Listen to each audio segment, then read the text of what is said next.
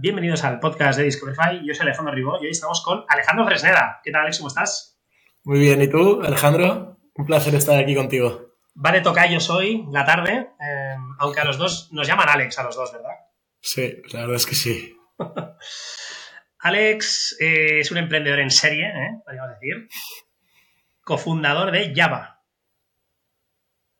Y Java, para que no conozca, si alguien que no conoce, es Your Uh, ¿Cómo es? Dilo tú. Que... Your Amazing Brand Amplifier. Es que se me, estaba perdiendo el hilo. Your Amazing Brand Amplifier, esto para el que no sepa lo que es, eh, es un copycat americano, ¿no? De, de Trasio y de, y de muchas House of Brands, de empresas que lanzáis, os dedicáis a comprar empresas con Evita en Amazon, ¿no? Lo estoy explicando yo, pero vaya, te lo podría preguntar, ¿qué es Java?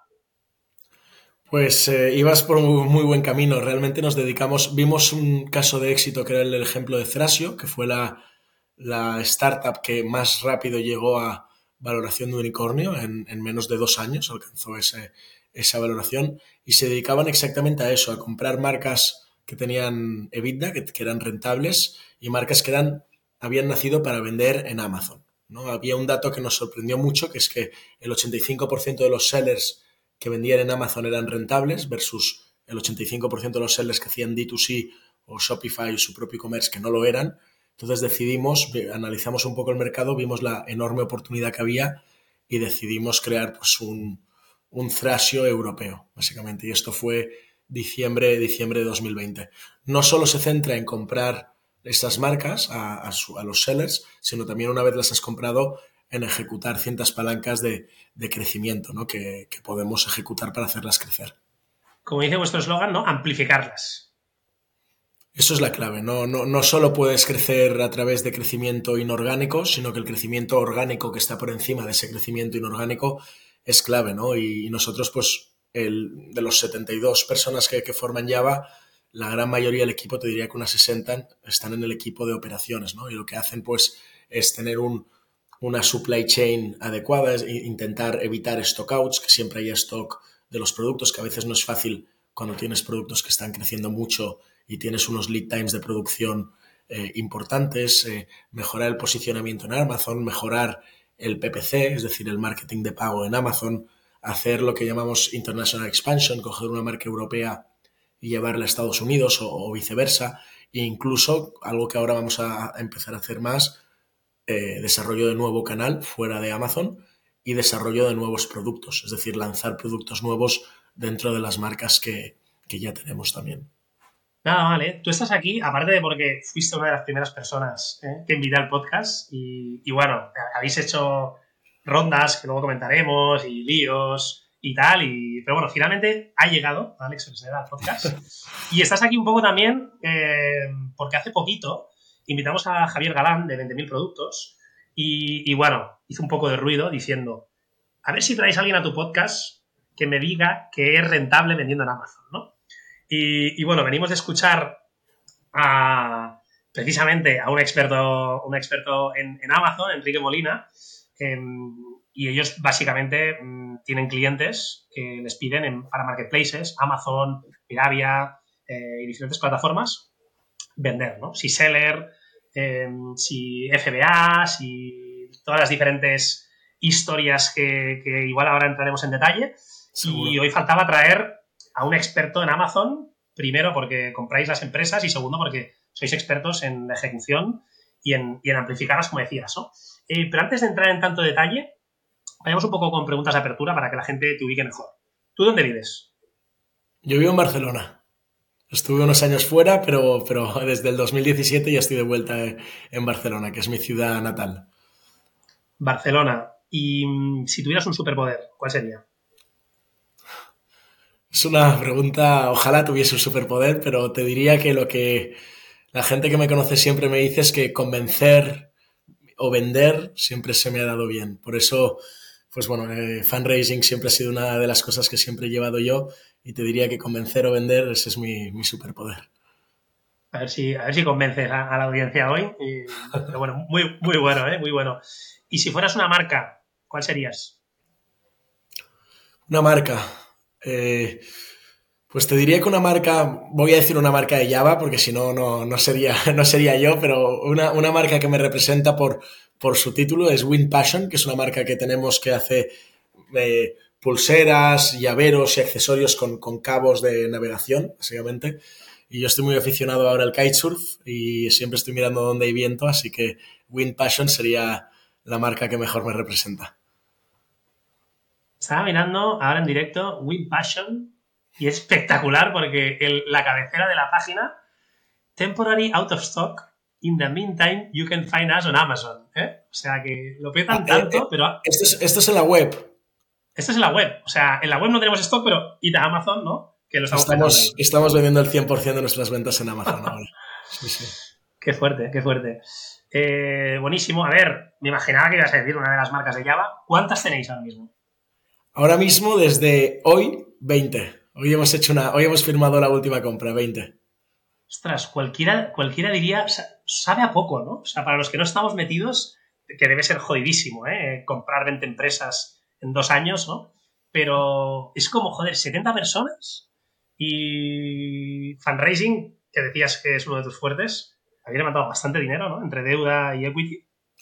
Sí, hemos levantado en total 73 millones de euros. Eh, 18 de equity y 55 de, de deuda.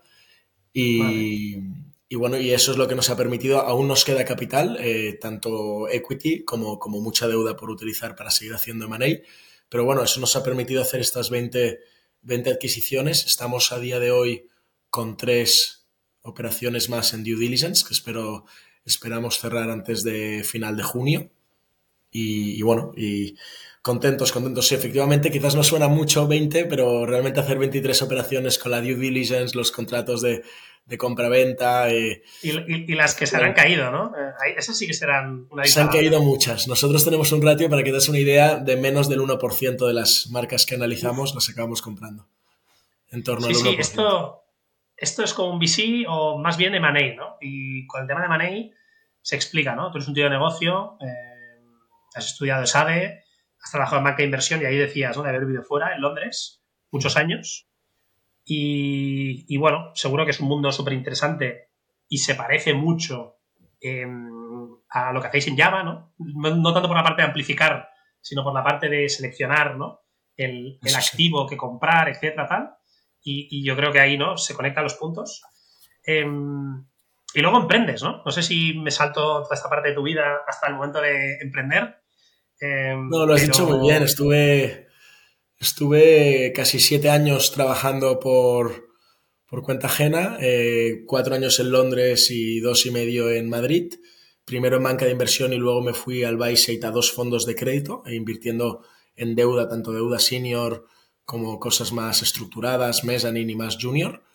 Y, y en, en, enero de 2017 decido dimitir y volver a Barcelona eh, por varios motivos, pero bueno, uno de ellos era, era emprender, eh, siempre había querido emprender, mi hermano era emprendedor, mi padre era emprendedor, y nada, un poco en un momento de locura y de, y de pensamientos profundos dije, o salgo ahora, que tenía en ese momento 28 años, o no, o no saldré, o no saldré y, nada, y decidí tomar la, la decisión. Y empecé en Mr. Now, que fue mi primer proyecto, que como sabes, pues eh, tuvimos que cerrar hace un año y medio, por ahí. Yo, recuerdo, recuerdo cuando lanzasteis Mr. Now y, cómo evolucionó el modelo Mr. Now en, cuatro o cinco años, ¿no?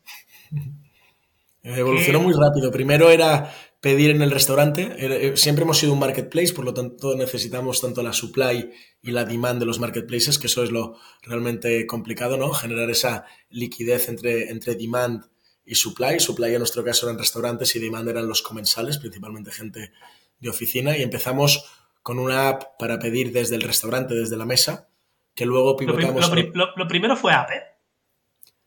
Sí, sí, siempre fue app, siempre fue app, sí, sí, sí. Bueno, hay, el embrión de Mr. Now se llama Tabletech y eran unas tablets. Esto, eran tablets, me acuerdo. Sí. Eh, eh, el embrión de Mr. Now, pero yo no estaba full time en esa época, eso viene de bastante antes de 2017, eran unas tablets que se llamaba Tabletech y metíamos tablets para que la gente pidiese desde la mesa. Luego ya llegó Mr. Now en pues, principios del 17, donde lanzamos una app para pedir desde la mesa con un QR, pero desde tu móvil. No habían tablets. y, aquí es la evolución de, oye, en la época de la prehistoria, que igual la gente no tiene smartphones eso es. o, no está tal, la tablet es necesaria. Eso para escalar es complicadísimo, imagino. Porque hay mucho CAPEX, hay mucho CAPEX, el restaurante no quiere pagar. Había muchas líneas de fricción para el restaurante para tener que pagar las, las tablets, ¿no? Entonces, ya había mucho más fácil.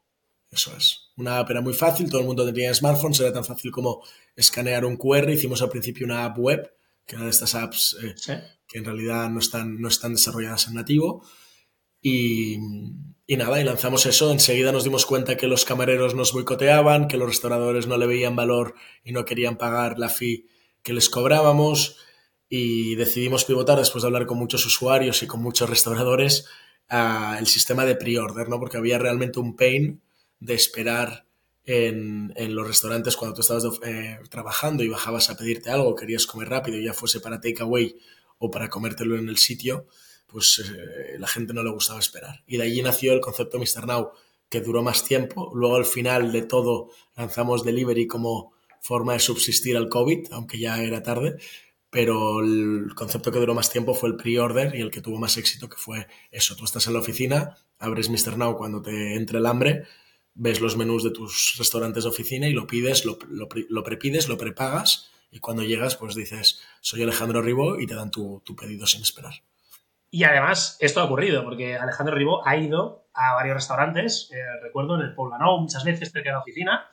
Eh, sí, lo que has dicho tú, sobre todo al mediodía, ¿no?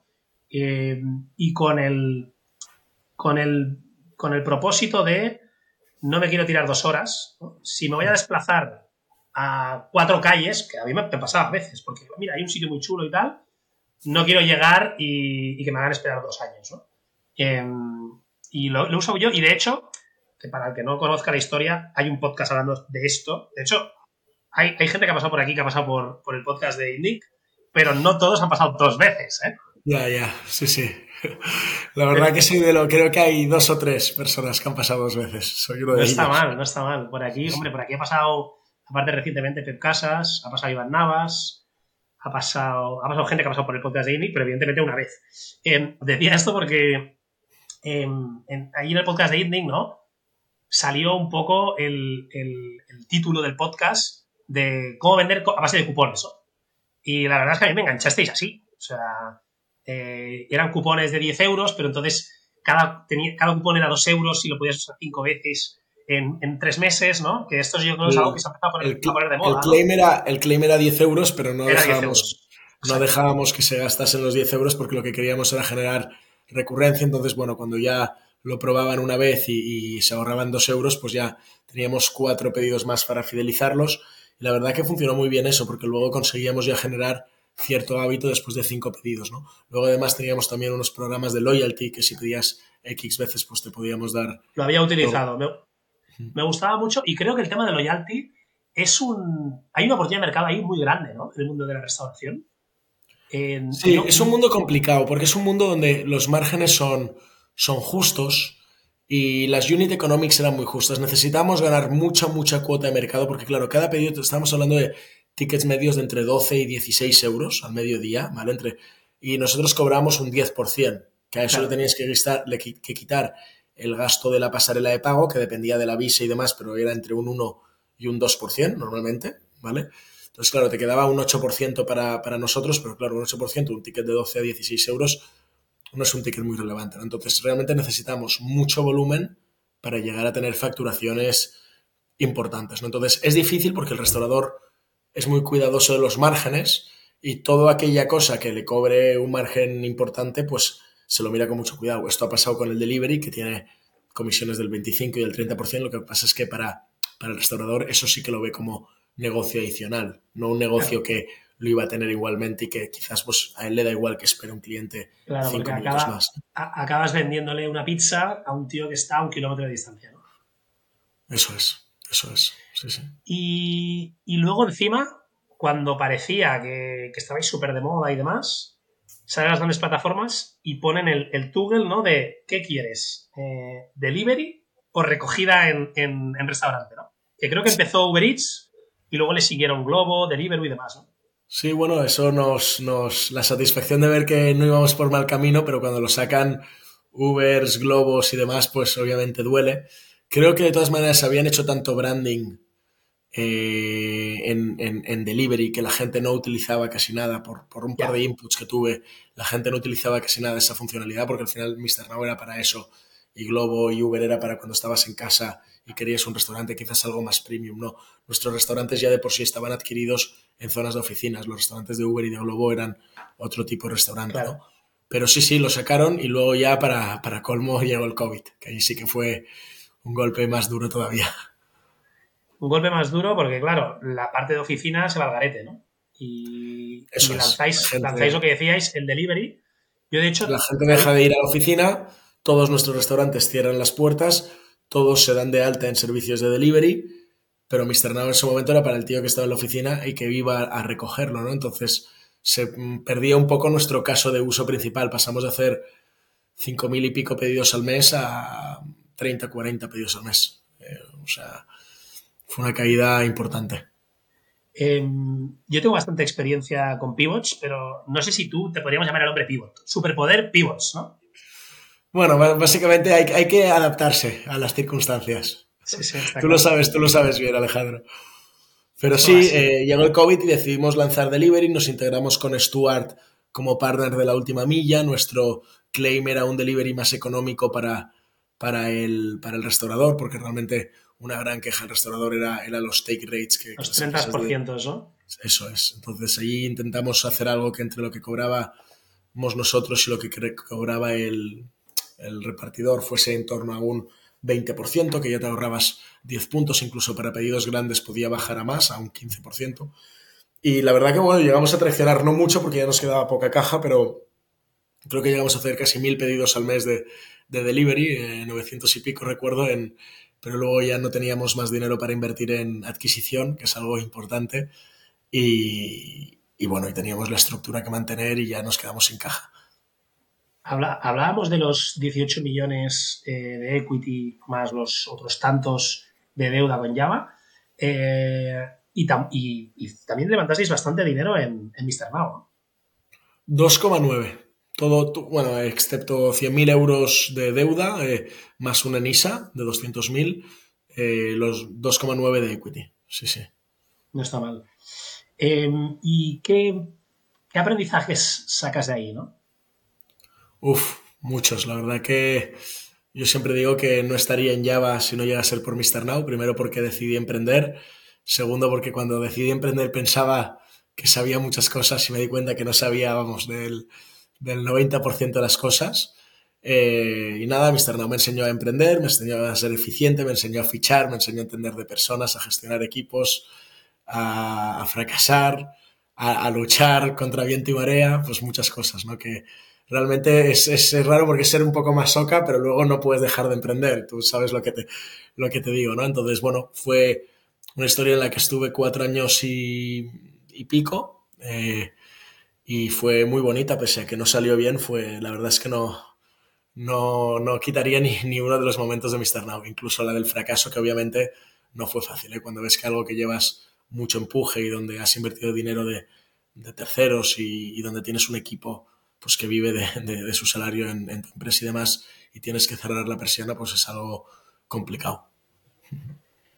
Total. Em, ¿Y entonces qué, ocurre en ese momento? Eh, no salería pues el proyecto de Mr. Now y, bueno, el Java, ¿cómo, surge? Pues surge, la verdad que yo había oído hablar del modelo, pero bueno, tenía otros, otros fuegos y no me había involucrado mucho en ese modelo, eh, había leído de lo que lees de, como emprendedor de temas de, tecnología y, de repente un día me llama Rubén Ferreiro y me dice de ir a comer eh, y me voy a comer con él y con Víctor Font, eh, un amigo mío de la uni y, y nada, y me empiezan a contar sobre este modelo, que están muy motivados con replicarlo en Europa, me hablan de Thrasio, me hablan del éxito, me hablan de montar una startup al fin rentable, me hablan de un modelo muy de build-up de private equity que yo conocía bien de mis años en banca de inversión y, y, en, y en, deuda, porque los modelos de build-up pues, suelen ser apalancados y, yo había hecho muchos de estos en, en mi etapa en, en, los fondos de deuda. Y la verdad que, bueno, me gusta mucho y me proponen pues cofundar este proyecto junto a, a David y a Sergi, los fundadores de Ulabox, los cuales yo no conocía, pero bueno, en una segunda comida Rubén se aseguró de montar una comida que acabó siendo una cena, de lo que duró, imagínate. Y, y allí pues hicimos buenas migas, empezamos a, hablar de mil y una cosas sin ningún tipo de orden, pero, pero bueno, ya sabes, esos brainstormings de cuando se juntan varias personas emprendedoras y, salimos de allí muy motivados, ¿no? Y con ya cierta decisión de hacerlo. Y luego, un mes, tres semanas antes de, constituir la sociedad, tuvimos la suerte a través de un inversor nuestro, eh, eh, uno de los fundadores de, Kiwoko, las tiendas de animales, nos presentó a Apache, que se unió al proyecto como el quinto fundador de Java y que es el CFO de, de la compañía. Y que vamos, gran, gran incorporación al founding team. Hombre, Dream Team, ¿no? Eh, emprendedores con el culo pelado. Eh, y además, bueno, el caso de, de Pachi, ¿no? Y David vienen del e-commerce, de Urabox, de haber, lo que decías tú, ¿no? De haber remado eh, viento y marea Urabox para sacarlo adelante bueno, tipo tú, pero en e-commerce, ¿no? Y, escalando mucho. Eh, en, los años en los que e-commerce de supermercado y tal, pues no estaba nada de moda. No sé si ahora lo está, pero en esa época seguro que no lo estaba. Y eran unos pioneros. Sí, se lo hicieron muy bien, la verdad. ¿Y por qué Amazon, no? ¿Es porque los americanos lo hacen y, vamos a replicarlo? No, los americanos lo, hacían. Eh, ¿Por qué Amazon? En, primer lugar, era por el tamaño del mercado. Amazon es el mayor marketplace a nivel global. Eh, es un marketplace que crece muchísimo. Nos estuvimos leyendo mucho y vimos un poco pues, que el, retail digital, el e-commerce ya representaba un 25% del retail global, el resto siendo offline, ¿no? pero que cada vez había un shift hacia, mayor e-commerce y menor retail offline, aunque siempre sigue siendo mayor el offline que el, que el online, pero sigue habiendo ese, esa migración. Y vimos que Amazon, dentro de, ese cambio al, e-commerce, era el marketplace que más ganaba, ¿no? O que más cuota de mercado cogía de esa gente que compraba allí por la, un poco por la experiencia de usuario que tiene un usuario que compra en Amazon, ¿no? Que es, pues, eh, eh, devoluciones gratuitas, tener un montón de... Es el mercado de competencia perfecta, ¿no? Tú te basas en reviews, te basas en un precio muy competitivo y puedes encontrar cosas que value for money están súper bien, ¿no? Y, vimos que además había un universo de seller gigantesco, gigantesco, que en Europa en ese momento no había muchos players, ahora ya hay alguno más, eh, te diría que somos unos seis o por ahí en Europa, pero en ese momento no habían casi, casi players y vimos que había una oportunidad de adquirir tanto players europeos y expandirlos a Estados Unidos, que era el mercado mayor, por lo tanto incluso teníamos más upside de comprar gente aquí y llevarlo al mercado mayor de Amazon, e incluso en un futuro ya pues preveíamos el poder comprar en Estados Unidos como hacían los, los players americanos. ¿no? Y, y, un poco con esa visión de comprar y comprar EBIT, de comprar marcas con productos ganadores, con productos que están muy bien posicionados, con productos que son muy rentables. Nuestro, uno de los criterios es que generen más del 18% de, de, de, de, contribution margin, ¿no? o sea, de lo que deja el producto después de marketing, después de las Amazon fees, después de las FBA fees, después de los COGS, de los freight costs de, de mover el producto de China al, warehouse de Amazon, etcétera, pues, eh, pues vimos que era una oportunidad gigantesca y que realmente había un mercado donde podían ganar varios. No era un mercado de el ganador se lo lleva todo, sino que podían haber varias empresas que tuviesen éxito.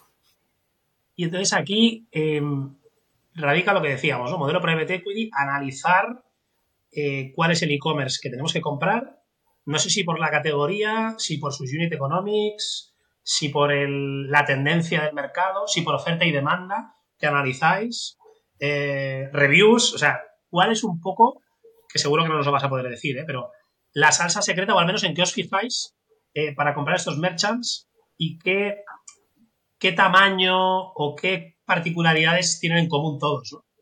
Habías dicho el contribution margin de más del 18%. Este es uno de los criterios más financieros, ¿no? Pero hay muchos. Eh, eh, hemos sido bastante agnósticos en cuanto a categorías, ¿vale? O sea, las categorías no es uno de ellos a día de hoy, aunque ya estamos empezando a ver qué categorías nos gustan mucho, como por ejemplo toda la categoría hogar y home appliances, con toda la categoría outdoor y, deportes, la categoría bebés, etcétera. Pero la verdad es que hemos sido bastante agnósticos, excepto fashion y electrónica, que no, no hacemos. Ahí nos habéis metido, ¿eh? No, ahí no. eh, Electrónica tiene unos márgenes muy pequeños, no cumpliría el del, 10 el del 18% que te decía. Y fashion es muy cambiante, buscamos productos que, que se vendan en el largo plazo. Luego tampoco nos gusta el tema de tallajes, porque suelen tener, ser marcas que tienen devoluciones más elevadas. Y, y también al usuario no le gusta comprar fashion en Amazon hoy. También, también. Aunque hay, hay, hay Amazon, hay, hay fashion quizás menos, menos fashion, pero bueno, hemos visto, digamos, más estable, pero hemos visto cosas y, y no nos sentimos cómodos de momento. Eh, ¿Qué miramos nosotros? Pues para empezar que sea una marca que vende el 90% en Amazon, porque es el canal que conocemos, es donde tenemos el expertise y donde sabemos escalar esas marcas. Si te fijas en nuestro equipo es, es lo que sabemos hacer. Que tengan una posición de liderazgo en su subcategoría. Como te decía, que, que tengan ese 18% de, de, margen de contribución. Eh, eh, un tamaño mínimo de 400, 500 mil euros, es decir, que eso que ese EBITDA o, o bottom line genere esos 400, 500 mil euros, eso implica muchas veces que tiene que facturar un mínimo de 2 millones y medio aproximadamente. ¿Vale? Eh, ¿Qué más? Que no tengan muchos SKUs, porque al final, pues si tienes eh, 300 SKUs es una marca mucho más compleja de operar que una marca que tiene 5 bestsellers. ¿no? Entonces, miramos mucho la métrica eh, SDI o EBITDA por SKU. Es decir, preferimos que esté más centralizado en unos pocos bestsellers que, que por, de la otra manera, sino a nivel supply chain complica mucho la gestión. Eh, y que tenga, por supuesto, buen crecimiento. ¿Vale? Es decir, que, que, tú veas que el primer trimestre del 23 está creciendo versus el trimestre del 22, que en el 2022 entero ha crecido versus el 21, es decir, que tenga cierto viento de cola y esté ganando cuota de mercado y esté pues, en una posición de liderazgo. Obviamente miramos que tenga reviews de más de 4,2 estrellas, porque Amazon entonces ya te la marca como 4,5 y eso ayuda muchísimo luego. Nosotros invertimos mucho en PPC y si tiene buenas reviews, el PPC convierte mucho, mucho mejor. Entonces, bueno, son, es, es, un conjunto de criterios. También miramos la generación de caja. Esto se ve, pues, cuánto representan los COGS, eh, el gross margin, es decir, el precio, eh, el, el, el, el, coste del producto dividido entre el precio de venta, cuánto representa. No nos gusta que, idealmente, que no supere el 25%. ¿Vale? Del, del bueno, de sobre, sobre, todo porque si no, el, el, margen neto del 18 será difícil de conseguir también. A veces lo consiguen porque a veces son eficientes con el PPC, eh, pero bueno, nosotros cuando ya vemos COX que, que, están por encima del 30% ya nos suele ser un... ¿Y, y, y cuando hablas de PPC, qué es? ¿Amazon Ads eh, o qué le metéis?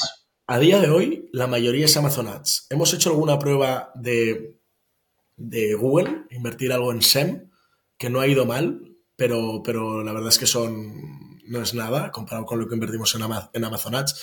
Eh, al final, la persona que está en Amazon tiene intencionalidad de compra, tiene la visa en la mano, quiere, quiere comprar y quiere comprar algo, algo por las keywords que tu producto eh, corresponde, ¿no? Porque tú al final cuando haces PPC en Amazon estás haciendo bidding por unas keywords, ¿no? Que, que, que están relacionadas con tu producto.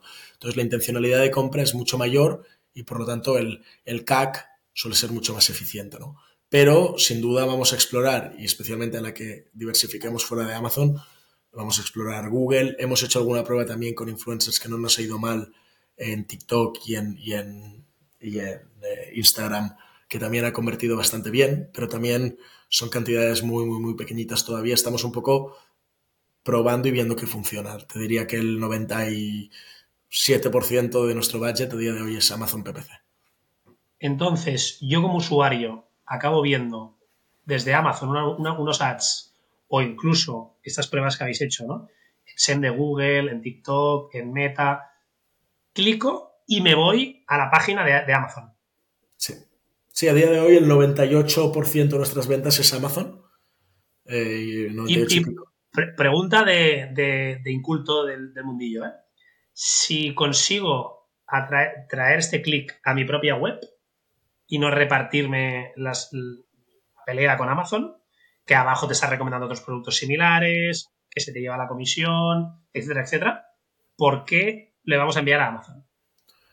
Es una muy buena pregunta. Eh, sin duda, si tú tienes un, producto que, que, puedes vender también en tu web, puede tener todo el sentido que lleves a tu web, porque no vas a tener el take rate que te cobra Amazon, sí que, sí que vas a tener que pagar el transporte o incluso puedes poner el típico, si llegas a 40 o a 50 euros, el transporte te sale, te sale gratis, ¿no? Para aumentar la, la cesta. Eh, pero la verdad es que es por un tema de, zapatero a tus zapatos. Nos hemos centrado en controlar Amazon, ¿vale? No significa, por ejemplo, ahora tenemos productos de recurrencia que, pues por ejemplo, tenemos una marca que se llama Natural Bio que vende el té matcha líder en toda Europa, ¿vale? Té matcha, espirulina, eh, aceite de coco, vende lo que se llama superfoods, ¿vale? Productos bio y, y healthies, ¿vale? Eh, y estos productos tienen mucha recurrencia. El que, el que compra pues suele comprar. Y nosotros, obviamente, nos encantaría que ese cliente recurrente se fuese a la web, porque estamos pagando a Amazon toda su fee, tanto de, de, Discovery en el marketplace como de FBA, eh, por, por, gente que ya es nuestro, nuestro cliente. ¿no? Pero es un tema de que aún no tenemos las capabilities in-house para hacer bien eh, D2C. No, no, no, estamos preparados a nivel de, supply chain. Tendríamos que trabajar todo el tema de FBM de Fulfill by Merchant, es decir, que nosotros mismos llevásemos el producto, tendríamos que trabajar en nuestra web, tendríamos que trabajar todo ese canal de adquisición. Y como te, hemos, y como te he comentado antes, el D2C, eh, Shopify de turno y el e-commerce propio es difícil.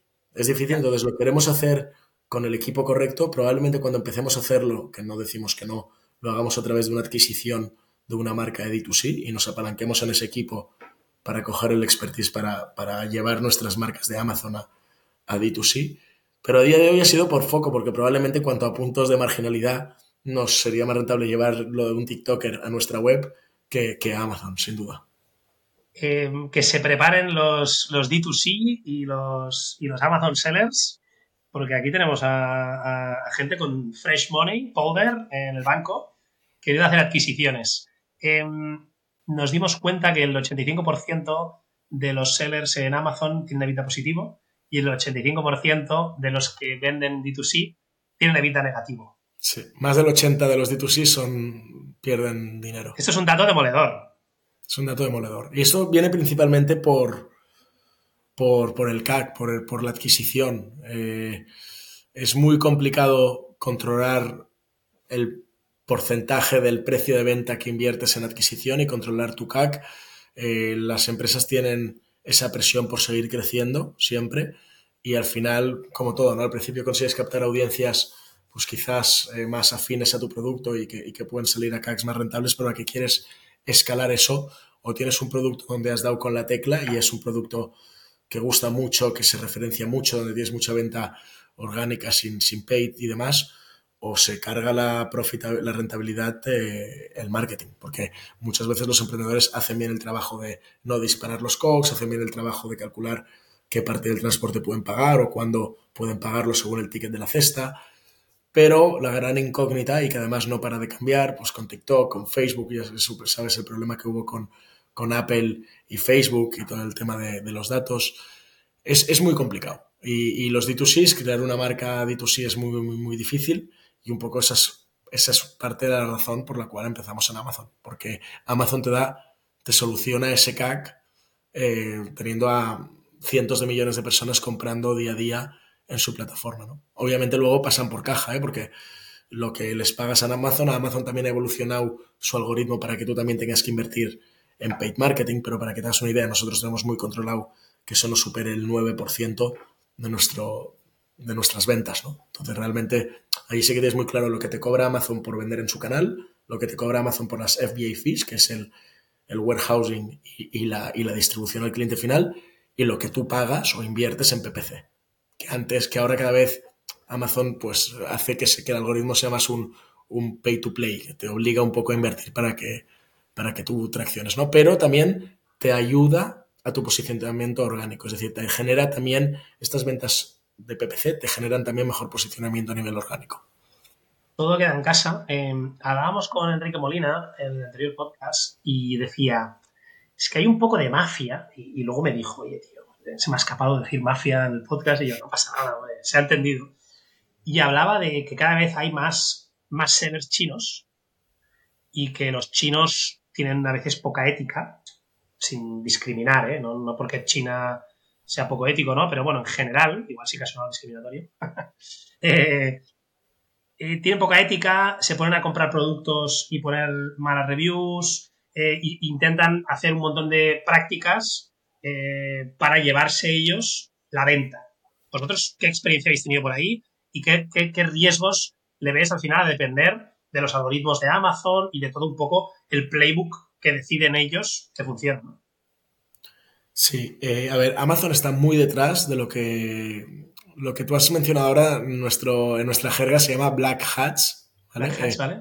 Black hats y es como hacer trampas, ¿vale? Y está muy, muy, muy detrás. De hecho, ha cerrado marcas de, de centenas de millones y de decenas de millones de facturación por hacer esos black hats, ¿vale? Black hat típico es pues tener a cientos de chinos comprando tu producto y poniéndote reviews de cinco estrellas, ¿vale? Porque al final las reviews son unas cosas que sirven mucho para rankear tu Te lo regalan, ¿no? Te regalan el producto a cambio de la review.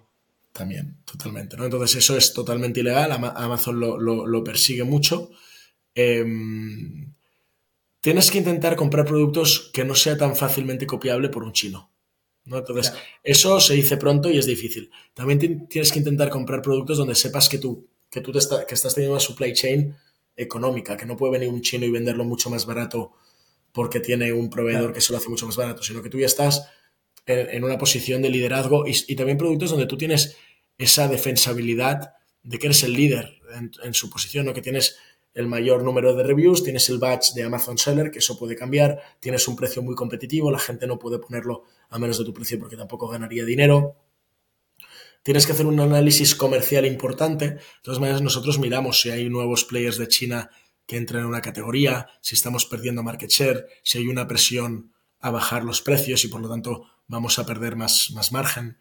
Eh, es complicado, Amazon es el, es el mercado de competencia perfecta, siempre lo decimos, y, y muchas veces cuando mejoras algún punto en COX y renegocias con un, un, proveedor, lo mejor va a ser que se lo repercutas al cliente y que bajes precio, porque, porque si no te puedes perder esa posición de liderazgo. ¿no? Entonces, operar en Amazon no es fácil, tiene sus pros y sus contras, pero una vez entiendes su, su, sus reglas de juego, su playbook, eh, es rentable y nosotros pues hemos conseguido hacer un negocio rentable y, y bueno, vamos a intentar seguir aumentando esa rentabilidad, ¿no? Eh, esto es retail, retail online y cada punto cuenta y mejorar tres puntos en los COX cuentan, mejorar el coste del container cuenta, mejorar el 3PL, el, proveedor logístico que utilizamos intermedio desde que sale de China hasta que se lleva a Amazon cuenta. E intentamos ser muy finos en, toda, pues en todas estas líneas de la PNL, básicamente. Y hablabas antes de ese equipo de más de 70 personas, que la mayoría están centrados en operaciones. ¿Cuál es esa capa de amplifier que le metéis? Eh, yo creo que un día me contaste que todos migráis todos los negocios a vuestra propia plataforma de software. A ver, sí, o sea, nosotros tenemos unos procesos que, o sea, siempre hemos estado obsesionados y esto es uno de los errores que hizo nuestra competencia, que es no tener unos buenos sistemas y por ende tener que contratar a, a muchísima gente para hacer cosas que se podrían hacer con menos gente. Entonces nosotros siempre fuimos muy, hemos intentado hilar fino en cuánta gente necesitamos para hacer qué cosas y si nos podemos apalancar en procesos para hacer menos, pero eso, eso lo llamaría yo más apalancamiento operativo, ¿no? que tenemos una base estructura y podemos meter más marcas y más volumen de, de, facturación y operarlo con menos gracias a los dashboards, a, las tools, a las herramientas que utilizamos para tener acceso al dato, ¿no? Pero pero a nivel de palancas de creación de valor o, de amplifier, principalmente son las que te mencionaba, ¿no? Evitar stockouts. Muchos sellers rompen stock porque no, no son conscientes de la velocidad de ventas que están teniendo y de que necesitan un lead time de 60, 80, 90 días desde que hacen el, el pedido hasta que lo tienen en el fulfillment center de Amazon. Y, y, en ese tiempo, pues no hacen el pedido a tiempo y se quedan sin stock. Esto con herramientas puedes tener inputs para saber que estás acelerando tus ventas y que tienes que hacer un, un, purchase order, ¿no? Luego, mejoramos el PPC. Como te decía, somos capaces de, si el, si el seller invertía un euro y generaba tres de ventas, nosotros invertimos un euro y generar cuatro y pico de ventas, ¿vale? Y no solo eso, sino que además aumentar la inversión en PPC. Somos capaces de llevar una marca e internacionalizarla, que muchas veces para un seller es complejo, porque tiene que invertir en stock, tiene que abrir otra cuenta, hay parte burocrática, hay parte regulatoria, de coger una marca europea y llevarla a US. Nosotros pues tenemos todo ese, eso montado. Es incluso más difícil de US Europa, que también lo estamos haciendo ahora con, con dos o tres marcas, porque cada marketplace tiene sus normas en Europa, no es como un gran marketplace eh, en América, ¿no? Eh, lo que te decía, ahora vamos a invertir más en, en desarrollo de nuevo producto. Hasta la fecha hemos, nos hemos centrado mucho en sacar lo que se llaman variantes, que es dentro de un mismo listing, sacar otro tamaño, otro color. Tenemos color, otro color, tenemos unas cestas para, poner la ropa sucia que hemos sacado distintos colores, distintos tamaños, incluso una cesta para poner los papeles de váter, etc. Hemos sacado distintas variaciones, pero ahora queremos lanzar nuevo producto, ¿no? un poco nutriéndonos de todo ese data que tenemos para ver las tendencias que podemos sacar y ser de los primeros en golpear allí. ¿no? Em, ¿Qué más? Ahora estamos también renegociando con suppliers, lo que te decía, bajando los COX. Muchas veces heredamos esa relación con el supplier que tiene el seller, pero hay hay un, camino de negociación importante, sobre todo si tienes nuestros volúmenes. Eh, abrir nuevos canales. Acabamos de abrir una cuenta en, Walmart. Estamos mirando de empezar a vender en Target. Eh, hemos comprado una marca ahora que vende eh, canal físico un 30% en Decathlon. y, tenemos otras marcas de deporte que podemos apalancarnos en esa relación. Entonces, bueno, es un poco todo eso es lo que llamamos amplifier y que, que sin duda es difícil de ejecutar y lleva tiempo, pero, pero estamos, creemos que estamos en la buena, en la buena dirección.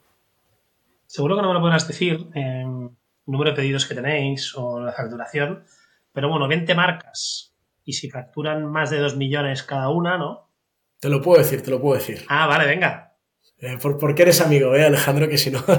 y no nos escucha nadie. Eh, te lo puedo decir, te lo puedo decir. Eh, Mira, contando las tres marcas que estamos para comprar, vamos a llegar a los 70 millones de facturación.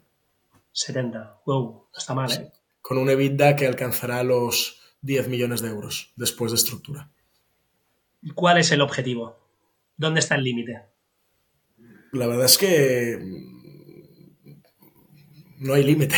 O sea, seguir, seguir, seguir creciendo, seguir. Bueno, el límite está en, en si no podemos levantar más capital cuando nos quedemos sin, Claro, habrá un momento, ¿no? No sé si será de aquí dos, tres, cuatro, cinco años, que ya no hará falta levantar equity y solo habrá, hará falta levantar deuda, ¿no? De hecho, nuestro plan es levantar esta ronda de equity y potencialmente no levantar más. No levantar más. Quizás hay una última porque entra un super private equity que, nos ayuda en ciertas cosas eh, a expandir mucho más rápido, a tal. Además, cada vez está más jodido. ¿no? ¿El, el que levantar dinero? El levantar dinero, sí, sí. Es complicado y en nuestro sector han habido ciertas malas noticias. Nosotros creemos que tenemos algo diferencial porque justo llegamos al final de la ventana de liquidez y aprendimos de varios errores de otros agregadores que básicamente compraron muy caro, compraron a EBITDAs que estaban inflados por el COVID, se sobreestructuraron en personal, firmaron una deuda que tenías que pagar los intereses en cash. Y todo esto son cosas que que nos sentamos, que vivimos y que intentamos hacer diferente y la verdad que nos ha servido pues para no estar en una situación complicada ahora. Dicho lo cual, eh, bueno, eh, llegará un punto en este año que, no tendremos más capital para seguir comprando y, vamos a ver si somos capaces de levantar más, más capital. Estamos, estamos en ello. Entonces decías, ¿no? Han comprado demasiado caro. Eh, a las marcas que tienen más de 400.000 euros de vida están escuchando el podcast y quieren contactaros, ¿no? Vuestra página web decís que es muy sencillo, ¿no? Que les hacéis un pitch, os hacen un pitch, que en 48 horas hay una LOI, ¿no? Una letter of intent, que en 3-4 semanas... eso, es un poco de marketing, ahora tardamos un poquito más. Me lo imagino. Ahora tardamos, eso venía de antes, ahora tardamos una semanita, una semanita y media quizás, pero porque... Ni tan, ni tan, mal, es rápido igualmente. Nos lo miramos, nos lo miramos mucho eh, pero sí, que nos contacten, si sobre todo si venden en Amazon, si, si están creciendo, si necesitan un partner para crecer. Nosotros una cosa que sí hacemos es, somos muy flexibles en las estructuras de, en las, estructuras de las operaciones. Podemos hacer desde una venta donde la mayoría del precio se paga el día de la firma y una venta en el caso que el emprendedor esté muy motivado con su marca y que quiera un partner para crecer, pero que quiere tener mucho upside del crecimiento futuro, podemos hacer unas estructuras donde gran parte del precio se, cobre al cabo de un año o al cabo de dos años. te, lo quería preguntar, ¿no? ¿Qué es lo más común? ¿Que el, el emprendedor se coge y se va? ¿O, lo, metéis dentro de vuestro equipo y sigue creciendo? Pues mira, eh, hemos hecho una adquisición donde el emprendedor se ha quedado. Eh, eh Nature Supplies, eh, Nicolás se incorporó al equipo y ahora está llevando toda la parte de due diligence comercial todo ese análisis no solo financiero, pero de competidores, de presión de precios, etc.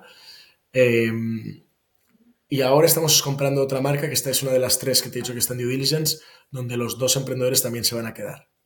Pero se quedan, se quedan con la gorra de Java, ya no se quedan con la gorra de su negocio. Se quedan con la gorra de Java y ya no son brand managers de su marca. Ahora son transversales. Sí, son gente que vemos mucho valor en ellos porque saben de ciertas cosas mucho, eh, pero normalmente, como ves, el emprendedor de Amazon es un emprendedor, es un alma libre, no quiere trabajar para, para estructuras eh, más grandes y normalmente salen después, eso sí, de esos meses de de obligación que tienen por el contrato de compraventa donde tienen que darnos soporte durante cuatro o seis meses, básicamente, y luego salen. ¿Mucho? No, no es mucho, no es mucho y la verdad es que el mes 3 ya hace muy poco, más que cogernos alguna llamada ya no están muy, muy involucrados. Hablamos de mínimo 400.000 de vida, eh, no sé si habrá alguna excepción, pero ¿cuál es el múltiplo, si es que hay un múltiplo eh, que tenéis?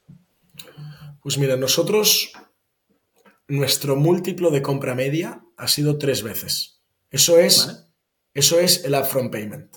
El, el upfront. Luego sube algo más y cuentas que pagamos los inventarios aparte y que pagamos eh, el earnout. El earnout, pero que es variabilizado, depende de si va bien o si va mal, será más o menos precio. Pero lo que solemos pagar upfront de media son esas tres veces. Eso hay marcas que han estado más cerca de los cuatro, ahora ya no estamos pagando eso porque ha habido un reajuste en múltiplos y ha habido marcas que han estado en los dos veces. Depende de las palancas de crecimiento que viésemos y demás. Te diría que el mercado se mueve entre las dos y las tres veces y media, cuatro máximo, por ahí. Y, cuando hablábamos de, que han comprado muy caro ¿no? en el pasado, los Trasio y compañía, eh, ahora cuesta más eh, que te vendan, es decir, sois más players haciendo este negocio de private equity eh, pagáis menos. eso era antes. Eso era antes. Cuando se levantó, esta industria, es curioso, ¿no? Salieron muchos agregadores, se levantó 15 billones, 15 eh, mil millones de dólares en la industria. Y claro, eso generó una inflación en múltiplos. En 2020, en 2021 y muy al principio del 22, todos estaban comprando, se generó una inflación en múltiplos, se llegaron a vender incluso seis veces, a cinco veces múltiplos que no son sostenibles porque se pagan con deuda. Serían sostenibles si el playbook de hacer crecer las marcas tan fácilmente se hubiese ejecutado, pero no ha sido el caso. Han venido todos los vientos de frente, todos los problemas del e-commerce que conoces, la compresión de márgenes, los costes de transporte, la regularización de la demanda, que es así. O sea, ha habido mucha gente en el COVID comprando y luego eso se ha regularizado. La inflación. La inflación, que te sube los COX, e, etcétera, ¿no? Em, y todo eso ha hecho que ese, eh, pagaban sobre un EBITDA que no era real a múltiplos muy elevados y que luego ese EBITDA caía, por lo tanto el, múltiplo implícito era bastante mayor. Si eso le sumas que lo pagas con una deuda muy cara, que tienes que pagar los intereses y que además tienes una estructura de equipo enorme, pues llegas a una situación complicada, que es un poco donde está ahora, te diría, el 80% de nuestro sector. Entonces, ¿qué nos pasa ahora? Pues que desde hace un año estamos semisolos comprando, quizás no solos, pero de 50 players quizás hay 3, 4 players comprando. Eh, mucha menos competencia. Ha habido una regularización en múltiplos porque todo el mundo entiende que el modelo es sostenible con unos múltiplos, pero con otros no lo es. Y, los sellers, como no tienen tantas ofertas, pues, pues aceptan vender a múltiplos que son los razonables, ¿no? que son esas tres veces, eh, dos y media, tres y media en caso de marcas grandes que, que crezcan mucho pero esos son los múltiplos que, estamos viendo. Y hablabas, hemos hablado bastante de deuda y, y tú además dominas mucho la materia. Eh, ya has dicho, ¿no? Mm, uno de los errores que ha cometido la gente en el pasado pagar la deuda en cash. ¿Vosotros qué la pagáis? Eh, ¿A largo plazo? Eh, la deuda. Los intereses de la deuda, creo que comentabas, ¿no? Sí, sí. O sea, aquí lo que ha pasado es que los intereses eran cash. Imagínate, tú utilizas 100 millones de euros en deuda. Hay varios agregadores que han utilizado 100 millones de euros en deuda y tienen un coste del 15%, ¿vale? Que es lo que cuesta más o menos la deuda. Nosotros estamos en un, en un 12% y demás, pero están pagando 15 millones de intereses al año. Eso es más de un millón, eso es más de un millón de intereses al mes, ¿no? Entonces, claro, eso te consume tal. Nosotros lo que negociamos es que esa deuda fuese PIC, es decir, que los intereses se capitaliza. Nosotros no hemos utilizado 100 millones, hemos utilizado, nos ha dado 50 tiqueo y aún no los, no los hemos utilizado todos, pero esos intereses se capitalizan. Es decir, que tú, cuando la deuda venza, que en nuestro caso es 2026, vas a deber más de esos 50 millones, vas a deber 50 y pico, ¿vale? Se, va a capitalizar en, esos intereses, ¿no? Eh, en, ese principal. Y otra cosa también que han tenido algunos agregadores es que la madurez de la deuda, ese 2026 que te decía, muchos la tenían en 2023 o, en o principios del 24. Por lo tanto, ahora ya tienen que devolver toda su deuda. Y ahí es cuando el, que les presta la deuda, pues muchas veces se queda con el control de la compañía y quiere vender la compañía a un precio no elevado para recuperar su dinero, porque ellos no tienen el, el upside del equity, pero sí que quieren cubrir su downside y recuperar su, su dinero, ¿no?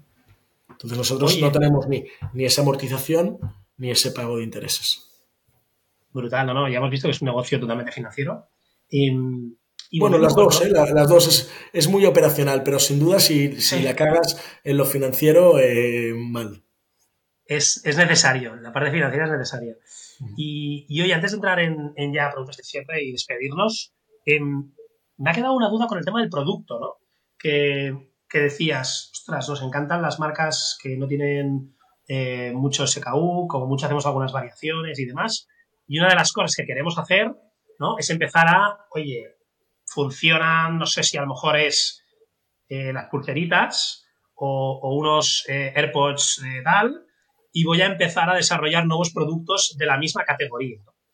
Tenéis un equipo de producto especializado para eso y, eso es jodido, ¿no? Porque puede funcionar la pulserita y luego sacas collares y no se venden, ¿no? 100%. Es, es, es así, sacar producto tiene un porcentaje de fallo y de error elevado. Nosotros estamos intentando crear un, proceso de, desarrollo de nuevo producto, pues testeándolo con toda esa data que tenemos de Amazon, ¿no? Al final tú puedes ver el volumen de keywords, puedes ver la competencia, puedes, puedes tener ciertos data points que te disminuyen el riesgo de lanzar un producto a ciegas, pero efectivamente nosotros ahora estamos creando ese framework, ese proceso de desarrollo de nuevo producto para empezar a hacerlo en serio después de esta ronda que, estamos trabajando ahora, que ahí es cuando ficharemos un equipo de nuevo producto que empiece a sacar pues en la vertical deportes, que, ya hemos sacado en la vertical deportes algún producto, en la vertical bebé, en la vertical hogar, siempre basándonos en dónde está la demanda, ¿no? Que se busca, que, empieza a ser trendy, pero aún no está saturado en Amazon, ¿no? ¿Dónde podemos coger esa posición de liderazgo en, Amazon, ¿no? Pero efectivamente necesitas a gente de, de producto, de diseño, necesitas a gente que conozca y, sepa analizar el dato en Amazon y todo eso hacerlo en un tiempo récord y necesitas también la supply chain en China para hacer un producto que sea, eh, bueno, en China o en Europa. sea, ahora tenemos eh, ya casi un 25% de nuestro sourcing no viene de, Asia, ¿no? Eh, pero, pero sí, sí, es, es, indispensable y aún así nos equivocaremos. El tema es si nos equivocamos, cortar la sangría rápido y a los que no, pues ser los primeros y posicionarnos bien. Bueno, nada mal. Em, para terminar, Alex, ¿qué se está haciendo mal en e-commerce? Bueno, a mí me tiene muy intrigado ahora el tema del de, e-commerce este social con TikTok y demás. Yo creo que, TikTok puede pegar un golpe sobre la mesa con el, con el tema de, su e-commerce porque tiene mucho público muy acostumbrado a comprar online, a comprar con dos clics. Y yo recuerdo eh, 21 eh, Buttons, una startup que, que fundó un amigo mío, eh, y, bueno, y era un poco eso, ¿no? El social commerce, pues TikTok lo puede llevar a la exponencia mil, ¿no?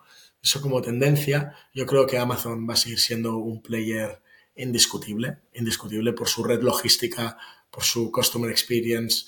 Ya es algo, como se dice, no demasiado grande para, desaparecer, ¿no? Eh, sí que es verdad que tiene que cuidar a sus, a sus sellers, porque tiene que dejar que los sellers sean rentables. Amazon el año pasado hizo dos subidas en las fees de Amazon y eso ha generado mucha compresión de márgenes, ¿no? Y que muchos sellers, a nosotros nos puede incluso ir bien porque muchos sellers deciden vender a raíz de estos problemillas que les pone. Otro problemilla es que ya no te deja enviar todo el stock que quieres, sino que tienes que tener un, un, proveedor logístico intermedio para abastecer a Amazon de manera más frecuente.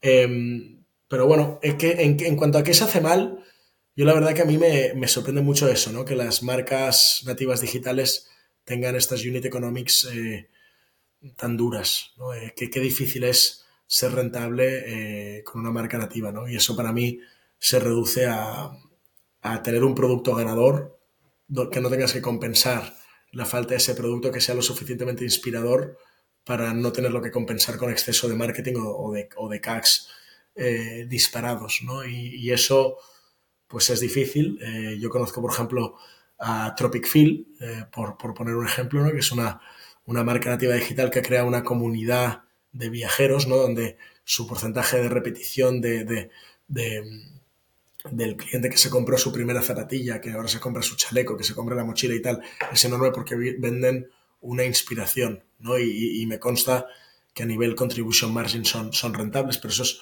jodidísimo, ¿no? Y, crear esa marca es muy difícil. Y nada, y pues para mí es eso, es hacer un análisis de unit economics muy detallado y ver si realmente vas a conseguir ganar dinero con tu marca. Y eso se lo recomiendo a cualquier emprendedor antes de empezar cualquier marca. ¿Y cuál va a ser tu ventaja competitiva en adquisición, sobre todo? Buenísimo consejo. Eh, ¿Y tú cómo te informas? ¿Qué, podcast, blog, newsletter eh, no puede faltar en tu día a día? Me miro bastantes cosas, todas en diagonal, la verdad, porque no me da, no me, da el tiempo, pero bueno, cuando, como las newsletters suelen ser eh, las noticias resumidas, eh, pues me miro desde la newsletter de Jaime Novoa, me miro bastante también a la newsletter de Benedict, Benedict Evans, que es un erudito del de mundo tech en Estados Unidos. Eh, lo vi hace poco en persona en, en un evento oh. en UK y la verdad que bastante interesante. Y luego también eh, otra que se llama The Generalist, el generalista en inglés, que también te da un buen resumen de sobre todo noticias tech, empresa, estrategia, tendencias y demás. Pero yo te digo que muy en diagonal, excepto cuando ven, veo algo que, que, me gusta o que, o que creo que debo saber más. Bueno, oye, ¿te hemos tratado bien o no, Alex? Me habéis tratado de maravilla. Pues vivo, di, estoy encantado. Piensa ver eh, quién tiene que pasar por aquí a contar su historia. Uf, ¿quién tiene que pasar por aquí? Eh, pues mira, te voy a decir dos nombres, ¿vale? Los que quieras. Eh, tú, tú conoces a mucha gente, puedes decir los que quieras. Te voy a decir dos nombres. El primero es mi hermano, Miguel Fresneda, fundador de WOFU, uno de los socios iniciales de Doctoralia también, y, y que bueno, que, que, creo que podría aportar y contarte cosas interesantes. Y luego te diría mis, mis socios, pero en concreto te diría quizás Rubén Ferreiro, que tiene varias, pues varias cosas entre manos, ¿no? Desde la pata más Venture Capital, la pata más agencia marketing, luego también es cofundador de, de Java, así que te diría eso, Rubén Ferreiro y, y mi hermano. Hombre, Rubén, un holding, ¿no? Vico ya cada, cada vez tiene más marcas, ¿no? Ya no se sabe Vico hasta, hasta dónde llega. De hecho, estuvo por aquí el otro Rubén, eh, Bastón de Marketing for E-Commerce y hablamos un poquito de, Vico, pero jolín, genial. Y tu hermano, hombre, Wofu, eh, un SaaS de éxito de, éxito, de éxito ¿eh? en, en, España, eh, que creo que lo vendió una misma, ¿no? Sí. Y, y, Mismo... mira, y, ahora que, y, ahora que, me recuerdas otra, eh, otra persona puede ser Javi Fondevila. Te iba a decir, igual, igual que Holder, ¿no? Los dos les han comprado mismo. Correcto, y sí, sí. Eh, mi hermano y Javi se conocen muy bien y quizás o uno y el otro pueden aportar, pueden aportar mucho también se, a. Se, se, el primero que vendió seguro que luego le envió un WhatsApp y le digo, oye, te voy a presentar a estos tíos, ¿eh? Creo que algo hubo, hablaron, creo que hablaron. Muy bien, oye Alex, pues eh, nada, muchos éxitos, a comprar estas tres marcas que quedan y a levantar más dinero y a seguir rompiéndola. Muchísimas gracias, Alejandro. Gracias por invitarme. Un abrazo. Cuídate, hasta luego.